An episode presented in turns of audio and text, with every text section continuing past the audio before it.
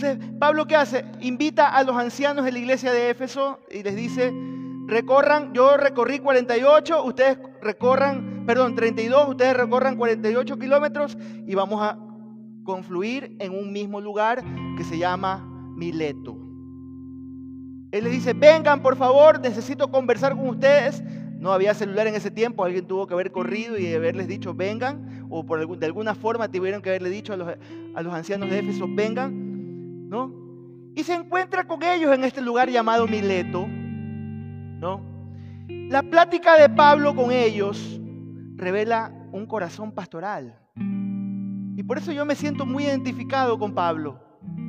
Porque si usted me pregunta, hace unos días atrás me preguntaron cuál es tu don mayor, yo creo que soy pastor. Y si vuelvo a nacer, creo que volvería a ser pastor. Amo lo que hago, amo ser pastor.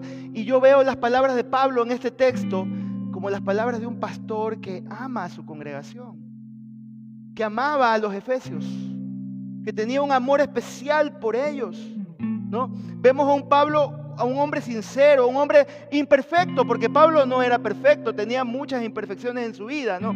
Pero con una pasión única en su alma, ¿no? Y, vemos y, podemos ver aquí claramente en estas palabras cómo él ministró por esos tres años en la ciudad de Éfeso. Y de eso quiero hablarles hoy, ¿no? Yo le pido ahora sí que abra su Biblia en Hechos 20, Hechos capítulo 20 del 18 al 35, igual vamos a tenerlo en la pantalla, ¿no? Esta despedida de Pablo nos muestra tres cosas importantes que son importantes, son especiales para nuestra vida. Y creo que son especiales para, para esta iglesia, son especiales para mí como pastor. Yo quiero que usted preste mucha atención a estas cosas. Primero, él hace un repaso al pasado. Habla de tres tiempos, habla del pasado, ¿no? ¿Qué hace Pablo? Pablo hace un énfasis en su fidelidad cómo Él ha sido fiel, cómo Él ha estado ahí con los efesios, ¿no? Y cómo Él ministró durante esos tres años. Luego habló del presente, ¿no? La segunda sección, ¿qué es lo que hace? Revela tanto el pasado, revela el futuro y revela cómo se siente Él. Él abre su corazón a sus amigos. Cómo se siente con respecto a lo que viene por delante, ¿no? Y habla también en el futuro de los peligros que la iglesia tenía que enfrentar. Hoy solamente voy a hablar de dos. Este mensaje va a tener dos partes, ¿no? Son difíciles las despedidas, parte uno, que hoy lo vamos a concluir, y la semana que viene vamos a hablar de son difíciles las despedidas, parte 2, donde vamos a hablar del futuro, del futuro del, del mensaje de Pablo. Primero, hagamos un repaso al pasado. Miren lo que dice Pablo en los versículos 18 al 21. Dice, Ustedes saben muy bien cómo me he portado desde el primer día que llegué a la provincia de Asia. Aunque he sufrido mucho por los problemas que me han causado algunos judíos, con toda humildad he cumplido con lo que el Señor Jesús me ha ordenado. Nunca he dejado de anunciarles a ustedes todas las cosas que, les ayudarían a vivir mejor, ni de enseñarles en las calles y en las casas, en sus casas, a los judíos y a los que no son judíos, les he dicho que le pidan perdón a Dios y crean en nuestro Señor Jesucristo. ¿Qué veo yo en Pablo aquí? Pablo no era un hombre diplomático. Pablo no era un hombre que andaba con medias tintas. Pablo no era un hombre pasivo, ni alguien que primero tantea el camino a ver si puedo pasar, ¿no? ¿Qué hace Pablo? Desde el primer día se entregó sin reservas a la obra del Señor en Éfeso, ¿no? Porque él era un embajador, ¿no? Él no era un diplomático, él no era un político, él era un embajador, ¿no? ¿Cuál fue el motivo del ministerio de Pablo? ¿Cuáles fueron sus motivaciones? Y tal vez es un buen momento para que usted y yo podamos ver cuáles son las intenciones de nuestro corazón. ¿Qué, qué yo veo en Pablo? ¿no? Eh, Pablo dice que el motivo de su ministerio es que él quería servir al Señor. Esa era la mayor motivación de su vida, ¿no? Pablo no estaba interesado en ganar dinero, mis hermanos queridos. Pablo no estaba interesado en la comodidad. Pablo no estaba interesado en disfrutar de la vida. Pablo no estaba interesado en nada de eso. ¿Por qué? Porque Pablo se consideraba esclavo de Jesucristo. Y yo quiero que el Señor haga eso en mi vida, que cada día ponga eso en mi corazón, este sentir, ¿no? Ser un esclavo de Jesucristo, ¿no? Pablo le hizo saber a la gente que sus motivos para el ministerio eran espirituales, más que cualquier cosa, mis hermanos. ¿no? los motivos de Pablo nunca fueron egoístas. Siempre tuvo una motivación espiritual. Miren lo que dice el texto en Hechos 20:34. Dice, ustedes bien saben que con mis propias manos he trabajado para conseguir todo lo que mis ayudantes y yo hemos necesitado para vivir. Dito sea el Señor. Esa era la motivación de Pablo. Pablo no estaba buscando el dinero de los efesios. No estaba buscando comodidad en medio de, la, ciudad de Éfeso. Él llegó a esa ciudad a servir. Llegó a servir, mis hermanos. Su ejemplo. El ministerio de Pablo era ejemplar, mis hermanos. Él vivía una vida coherente que todos podían ver. Era una vida que estaba como una carta abierta. Todos podían ver la vida de Pablo. Pablo no tenía nada que ocultar, mis hermanos queridos. Servía con humildad y no servía como una celebridad religiosa. Que en estos días vemos muchas celebridades religiosas. Conversaba hace unos días eh, estuve de viaje, hermanos queridos, les cuento, pues estuve en el Congreso Mundial de Misiones en la ciudad de Medellín. Tuve la bendición de encontrarme con algunos compañeros de batalla, gente que también está en la lucha como yo en otras ciudades, algunos de Quito, Loja, y también gente de todo el mundo, misioneros que están en el campo, hermanos, en medio de una guerra, en medio de una persecución, misioneros que de África, misioneros de Irán, llegaron ahí. Yo decía, wow, Señor, a veces, yo decía, Señor, a veces yo me quejo por la realidad, por lo que estamos viviendo, por lo que quiero que pase y que todavía no pasa como, como iglesia aquí en Manta, pero veo hombres y mujeres que están en una situación más difícil, dura, perseguidos, que tal vez han perdido familiares, que han perdido amigos en la iglesia por la persecución, porque en los lugares donde ellos ministran no se puede ni siquiera nombrar el nombre de Cristo. Yo digo, Señor, quiero siempre seguir en esa línea. De caminar como tú lo hiciste, de caminar el camino de Pablo. No importa lo que venga. Seguir con esta actitud, esta motivación y este ejemplo. Caminar de la mano del Señor, hermano. ¿no? Porque ¿sabe por qué? Porque Pablo tenía el valor para soportar las pruebas, Pablo tenía el valor para enfrentar los peligros sin darse por vencido. Pablo no se avergonzaba de admitir ante sus amigos que había sufrido tiempos difíciles. A veces salen por ahí los Superman. No, no, todo bendición. En victoria, no me pasa nada, porque el Señor está conmigo, el manto del Señor está sobre mí, yo soy el engreído del Señor.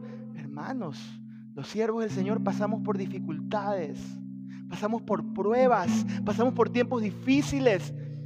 Pero la Biblia dice, mayor es el que está en mí que el que está en el mundo. Dice, aunque pases por las aguas, aunque pases por el río, aunque pases por el fuego, eso quiere decir que vas a tener que pasar. Pero el Señor está contigo. El Señor está conmigo. Me encanta lo que dice Romanos 9, 1 y 2. Dice, yo creo en Jesucristo y por eso digo la verdad. El Espíritu Santo me guía en lo más profundo de mi ser, me asegura que no miento. Miren las palabras de Pablo, el gran apóstol. Es verdad que estoy muy triste y que en mi, en mi corazón siento un dolor que no me deja. Pero pastor, me, el auge ahora y lo que dice la gente es que los hijos de Dios no pasan por sufrimientos. Las mal llamadas doctrinas de la prosperidad. Los hijos de Dios no pasan por sufrimientos. Un hijo de Dios que, pasa por sufrimientos es porque está en pecado. O tiene una maldición generacional. Hermano, los hijos de Dios pasamos por pruebas. El mismo Pablo tuvo que pasar por tiempos difíciles.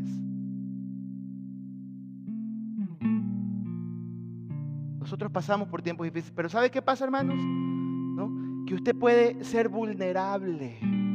Que usted puede admitir. Y que usted puede apoyarse en su hermano. ¿Usted tiene un hermano al lado suyo? ¿Tiene alguien al lado suyo? Dígale, yo me apoyo en ti y tú te apoyas en mí. Dígaselo.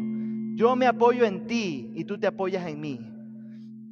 Para eso es la iglesia del Señor, para llevar las cargas unos a los otros, para estar juntos, para compartir las pruebas, las luchas. Pablo tenía sus amigos de Éfeso, a quien les dijo, yo he pasado por tiempos difíciles, yo he pasado por luchas. No se crea su... Cuando, cuando alguien le pregunte sinceramente, ¿cómo estás? Dígale cómo está. Cuéntele sus luchas. Porque eso le va a ayudar, lo va a fortalecer. Ese hermano va a orar por usted. Ese hermano le va a ayudar. Amén.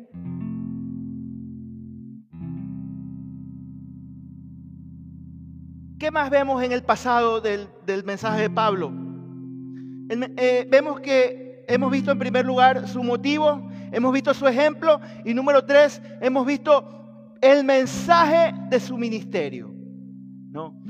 Pablo era ampliamente conocido, mis hermanos, porque eh, el mensaje que él anunciaba, él lo, anunciaba públicamente. Él lo hablaba a todo el mundo, ¿no? Él lo hablaba en, en la iglesia, o públicamente, pero también lo hablaba en las casas, donde habían las reuniones de iglesia de los hermanos, o células, o tal vez se llamaban iglesias de casa, ¿no? Él iba por todos lados y le decía a los pecadores que se arrepientan de sus pecados y creyeran en Jesucristo, ¿no? Hermano, este es el mensaje del Evangelio de la gracia de Dios, ¿no? Y es el único mensaje que puede salvar al pecador. Y era el mensaje que Pablo estaba predicando, hermanos. Usted y yo somos portadores del mensaje de la palabra. ¿Cuántos aquí hay que han nacido de nuevo? Levánteme la mano. Nacidos de nuevo, hijos de Dios. Si usted es un hijo de Dios y usted ha nacido de nuevo, usted es portador del mensaje de salvación. Eso quiere decir que usted tiene la responsabilidad de anunciar el mensaje, de compartir el mensaje, de transmitirlo donde sea, en su casa, en su barrio, en su colegio, en la universidad, donde sea. Hermano querido, si usted y yo anunciáramos el mensaje como, como debe ser, con responsabilidad, en las iglesias no, no habría abasto para las personas. Las iglesias estuvieran llenas de gente. No habría lugar.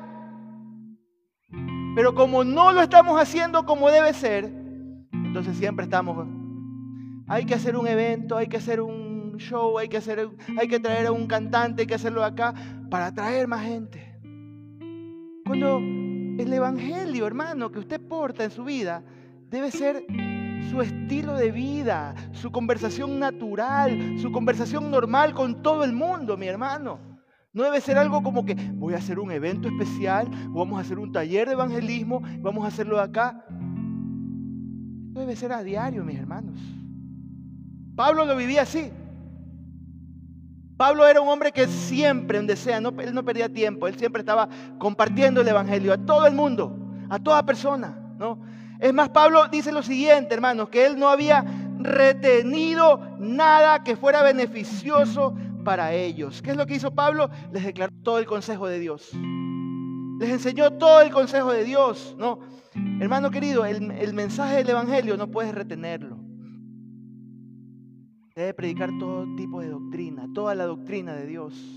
Todo el consejo de Dios, hermano, ¿no? Se debe predicar las doctrinas, los deberes, los privilegios, las responsabilidades de la vida cristiana. Todo debe ser predicado, no ciertas cosas. Todo debe ser predicado, ¿no? Y Pablo en su predicación, él no hacía concesiones. Él no escogía qué predicar y qué no. Él predicaba el Evangelio completo. Enseñaba todo el consejo de Dios. Pero ¿sabe qué es lo que me gustaba de Pablo? Lo que me gusta de Pablo, que mantenía el equilibrio. Él era equilibrado en su enseñanza. Él era equilibrado, hermano, en lo que él enseñaba, ¿no? Pablo mantenía el equilibrio en su congregación porque él también testificaba a judíos y a griegos. Así dice el texto, ¿no? Usted y yo, hermanos, somos llamados a impartir el mensaje de esa manera. Compartir el mensaje de esa manera. Completo, equilibrado, sin caer en fanatismos, sin caer en excesos, pero sí la integridad, sí el perdón, sí la, la vida de santidad. Eso siempre se debe predicar, mis hermanos. Desafortunadamente hoy en día hay muchos excesos. Se caen muchos excesos. Nosotros somos una iglesia, para que usted lo sepa, somos una iglesia que pertenecemos al concilio de las asambleas de Dios del Ecuador. Nosotros creemos en la obra, en la manifestación del Espíritu Santo. Nosotros creemos en el bautismo del Espíritu Santo y permitimos que la gente hable en otras lenguas como don del Espíritu Santo para la vida del, ser humano. Hay, hay lenguas que se llaman devocionales que Dios nos la da para qué? Como dice Pablo, cuando uno habla en lengua se edifica a sí mismo, ¿no? Si Dios te ha llamado o te ha dado ese don, desarrollalo de manera devocional. Si Dios te ha dado un don profético y hablas en otras lenguas, otra persona puede interpretar. Así que nosotros damos lugar a la obra del Espíritu Santo, mis hermanos. Somos una iglesia que damos lugar a esto. Así que no tenga temor. De hecho, estamos pensando motivar y empezar a mover un poquito más este tema con respecto a la obra del Espíritu Santo aquí en nuestra iglesia. Porque, ¿sabe qué, es lo que hace el Señor? Dice, yo les voy a dar poder para que sean testigos. Si no tienes el poder del Espíritu Santo, entonces no vas a ser testigo. Por eso tal vez no estás testificando. Porque tal vez no está el, el poder del Espíritu Santo en tu vida. Y Pablo lo tenía. Y Pablo cada vez que iba a una ciudad, con sus colaboradores, ponía las manos sobre la gente y ¿qué pasaba? Recuérdeme, lo hemos ido hablando. ¿Qué pasaba? Eran bautizados en el Espíritu Santo y dice que hablaban en otras lenguas, mis hermanos. Y está en la Biblia, yo lo creo. Yo no creo que no creo en el cesacionismo de que no, eso era para el tiempo apostólico. Eso era para aquel tiempo y ahorita es otra. No, yo creo que el Señor es el mismo ayer, hoy y por los siglos. Damos lugar a la obra del Espíritu Santo. Amén. Amén. Amén. ¿No? Entonces, hermanos queridos, así como Pablo, usted y yo debemos vivir coherentes. Vivir una vida coherente, una vida intachable, ejemplar, modelar lo que significa ser un verdadero hijo de Dios y junto con ello predicar sin retener nada, predicar todo el consejo de Dios, toda la doctrina de Dios y enseñar lo que es beneficioso para sus discípulos, su familia, sus hijos. ¿Quiénes aquí solamente dicen yo soy el único cristiano en mi casa? Levánteme la mano. ¿Cuántos dicen yo soy el único creyente en mi casa? Solamente Jan, ¿alguien más?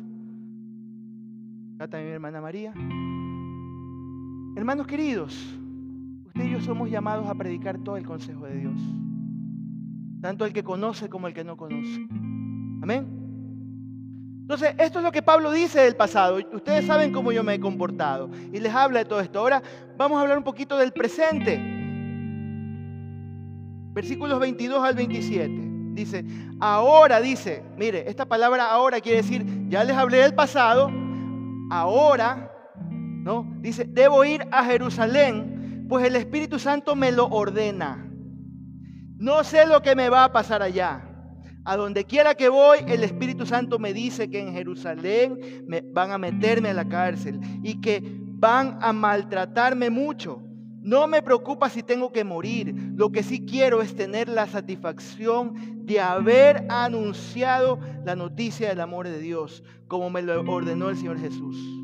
Estoy seguro de que no volverá a verme ninguno de ustedes a los que he anunciado el mensaje del reino de Dios. Por eso quiero decirles que no me siento responsable por ninguno de ustedes, pues ya les he anunciado los planes de Dios, no les he ocultado nada. Hermanos, Pablo les está hablando de corazón aquí. Me encanta, por un lado, la ternura que él maneja, pero también la firmeza que él tiene. Qué, hermoso, qué hermoso sería si usted y yo podamos manejar este equilibrio en nuestra vida, ¿no? Ternura y firmeza. A veces somos demasiado tiernos y sobadores. Yo he caído en este... Yo, yo por general tiendo a ser muy complaciente con la gente. Pero cuando me enojo, también tiendo a ser a veces muy visceral. Digo, Señor, ayúdame a mantener ese equilibrio sano en mi vida. ¿no? Como lo manejó Pablo. Como lo maneja Pablo, hermano, ¿no? Y, le dice a sus amigos cómo se siente.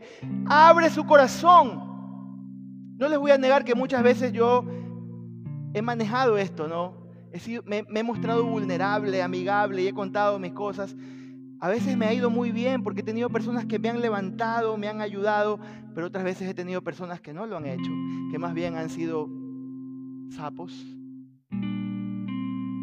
y han dicho más de lo que tienen que decir cuando yo he compartido algo en confidencialidad. No sé si usted le ha pasado. A mí me ha pasado muchas veces. Entonces tenemos que tener cuidado, ¿no? Con quiénes, a quiénes, cómo, cuándo compartimos, ¿no? Y abrimos nuestro corazón. Pablo dice, yo me siento así porque de aquí en adelante yo ya afirmé mi rostro porque voy camino a Jerusalén. Y, es seguro que, es seguro, dice, que me van a encarcelar. Es más que seguro que voy a pasar por tribulaciones. Es más que seguro que voy a pasar por, por pruebas.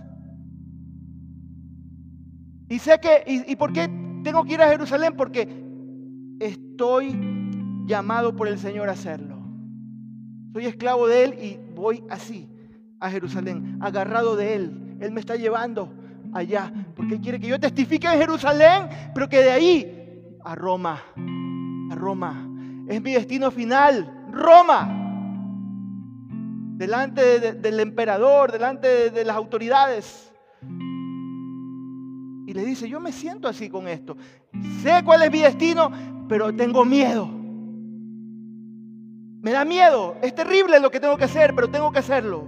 Estoy ligado en espíritu para ir a Jerusalén y sabe que hay peligros y que hay posible muerte lo que le espera allá, ¿no? Yo no sé si alguna vez usted se ha sentido así. Usted tiene un pálpito en su corazón. ¿Ah? Usted siente una angustia porque sabe que algo va a pasar. Sabe que vienen tiempos difíciles a su vida o a la vida de alguien. Es, es feo, ¿no? Porque tú sientes como que se te va el aire y tú quieres respirar profundo, pero hay algo que está ahí, está ahí, ¿no? Y, y, el Espíritu Santo le estaba avisando a Pablo, le estaba diciendo, ¿no? Ciudad tras ciudad, ¿no? ¿No? Y mire, un hombre de menos calibre que Pablo, un hombre sin carácter, ¿qué hubiera hecho? Sabe que hay peligro en Jerusalén, que viene persecución, que viene cárcel, ¿Qué hubiera hecho un hombre de menos calibre, hermanos? Hubiera buscado la manera de escapar. Me voy. Las cosas se pusieron difíciles aquí. Todo está duro aquí. Me voy. No quiero seguir aquí. Pero cuando tú sabes a lo que Dios te ha llamado a hacer y tienes pasión por el Señor, no importa lo que venga. No importan las pruebas que vengan, no importan las situaciones difíciles. Tú sabes que estás en la voluntad de Dios. Y Pablo lo entendía claramente. Aunque vienen los problemas, situaciones difíciles, cárceles, yo voy ligado a Jerusalén. Es lo que Dios me ha llamado a hacer. Pablo estaba demasiado aferrado a su llamamiento y, devoción a Jesucristo como para buscar alguna salida fácil. Él estaba tan ligado al Señor, ¿no? Y, y no importaban las pruebas, no importaban las cosas difíciles, ¿no? Él no iba a abandonar, él no, él no abandonó la carrera, ¿no?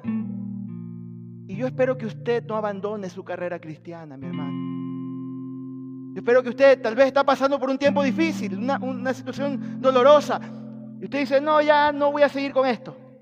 Hay gente que me ha venido a decir, pastor, cuando yo me meto más con Dios, Ahí es cuando vienen las pruebas, los tiempos difíciles, pues ya no voy a ser tan fogoso en las cosas del Señor. Por favor.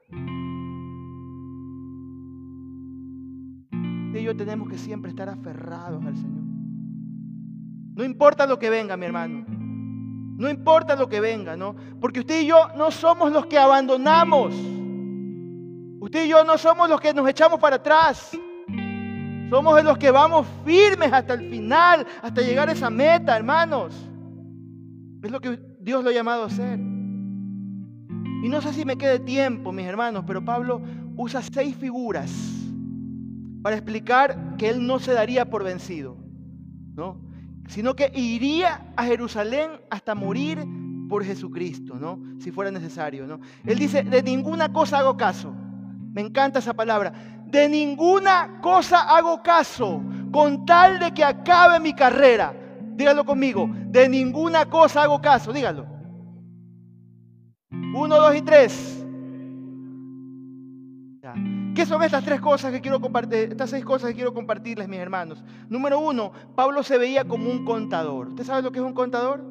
Es alguien que lleva la contabilidad, ¿no es cierto? Y Pablo dice algo interesante, ¿no?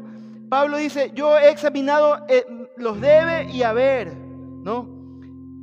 He, examinado cómo está mi contabilidad. Y él dice, yo me decido, me decido por poner a Jesucristo por encima de lo demás. ¿No? Pablo, miren, Pablo había enfrentado este tipo de reconocimientos, ¿no? Él dice, yo tengo mucho de qué, tengo mucho de, de qué enorgullecer, me dice, hebreo de hebreos, fariseo, irreprensible, hecho lo de acá, hecho lo de allá. Pero todas estas cosas, dice, popó de vaca son para mí. Son como estiércol. Esto no me importa, esto yo lo he hecho a un lado. ¿Por qué? Porque yo quiero ser obediente a Cristo.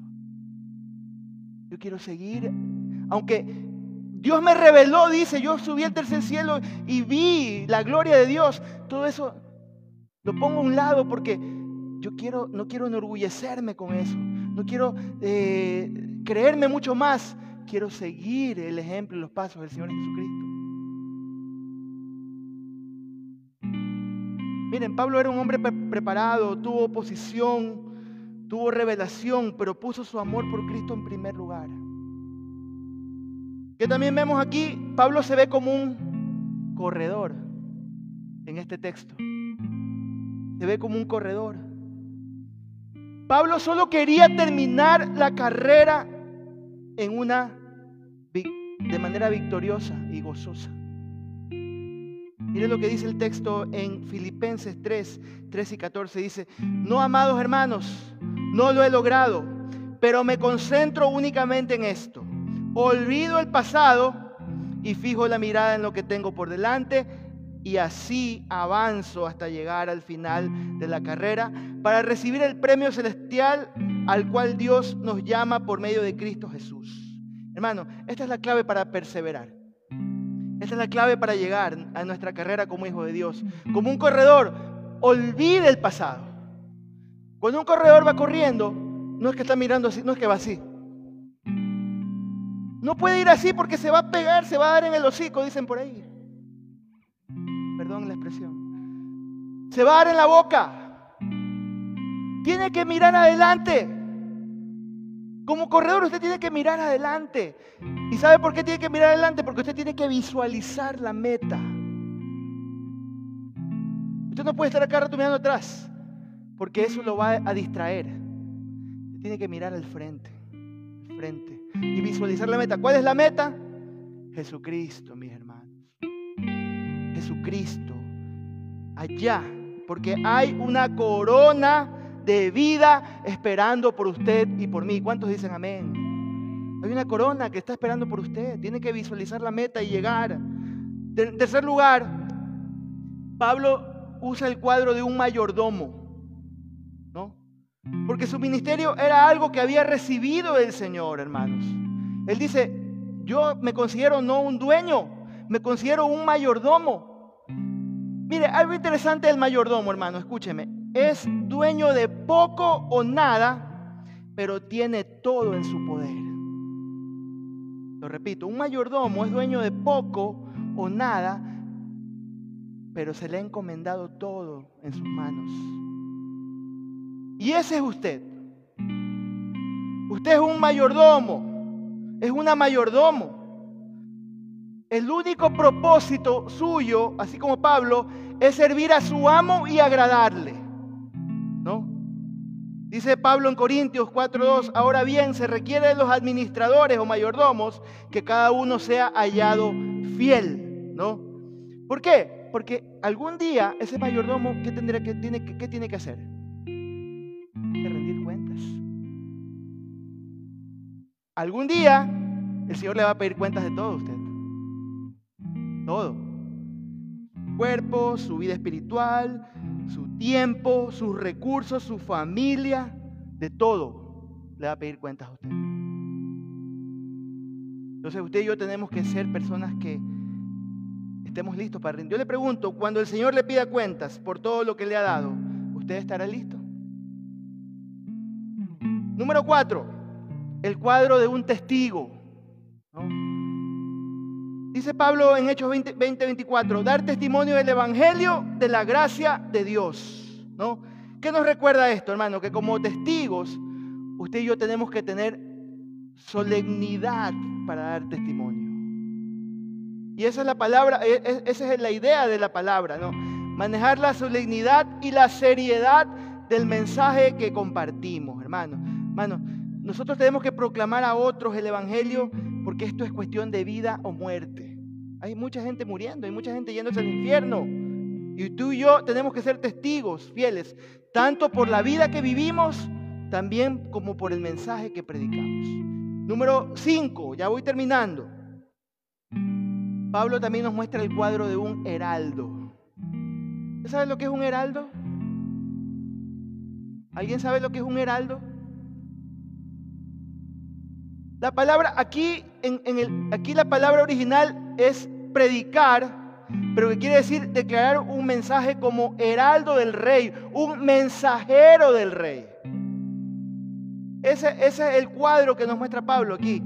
Ahora, ¿cuál es la diferencia entre un testigo y un heraldo? ¿Usted sabe? ¿Ah? Un testigo tiene que dar testimonio, decir lo que ha visto u oído sobre algo o alguien.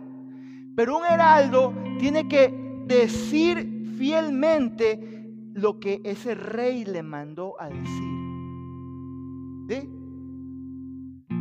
Y las dos cosas son unidas en nuestra vida. Son, deben estar juntas. Hablar bien de nuestro Señor Jesucristo, decir todo lo bueno que Él es y todo lo que ha hecho en nuestra vida, pero también proclamar el mensaje que nos manda decir el rey. Sea de juicio, sea de santidad, sea de bendición, de lo que sea. A veces como que solamente nos quedamos aquí, pero nos da temor, nos sentimos intimidados venir a este lado y proclamar lo que el Señor está diciendo. Y era lo que hacían los profetas en el Antiguo Testamento. Un heraldo, mis hermanos, ¿no? Y es lo que usted, usted y yo tenemos que hacer. Y el último, y pueden venir subiendo los músicos, ¿no? El último tal vez es el más dramático y el más difícil, que tiene que ver con los dos primeros, pero este tercero es el atalaya. ¿Usted sabe lo que es ser un atalaya? Me está diciendo un sinónimo. Un atalaya, mi hermano, ¿no? Era, la, atalaya era una torre alta en una ciudad. En esa torre debía estar siempre, debían estar siempre los centinelas, los vigías, las personas que estaban viendo si se acercaba el peligro. Estaban pendientes. Y si veían, por ejemplo, si era mar, veían luces o veían, barcos. No sé si usted vio la, película Troya. Empezaban ¡pum! ¡pum! ¡pum! Y todo el pueblo se ponía alerta. Pablo le dice a sus amigos, escúcheme, le dice, no me siento responsable por ninguno de ustedes. otras palabras, ¿sabes lo que le está diciendo Pablo a la gente? Yo he hecho todo lo que está a mi alcance y aún más por guiarles a vivir como hijos de Dios. He sido un atalaya según Ezequiel. ¿Qué llamamiento, ¿Qué llamamiento más serio que es este, mis hermanos? Ser un atalaya. Estar despierto, estar alerta, listo para sonar la alarma si veía el peligro que se acercaba. Y tenía que ser fiel, tenía que ser no temeroso, un hombre valiente, ¿no? Porque la seguridad de muchos dependía de ese atalaya, depende de ese atalaya, ¿no? Porque había declarado a pecadores y a santos todo el consejo de Dios. Yo voy a llegar hasta aquí hoy. La semana que viene voy a hablar sobre el mensaje de despedida que Pablo le da a los efesios, el futuro. Y para que usted tenga una idea, voy a hablar de los peligros de la iglesia del Señor que hay fuera, que hay dentro y que hay en nosotros. Somos seres humanos, aún somos carne y aún el enemigo anda como culebra tratando de meter cizaña. No se pierda la próxima semana porque creo que nos va a ayudar mucho en en esto, hermano. Vamos a orar esta mañana, poner este tiempo en las manos del Señor.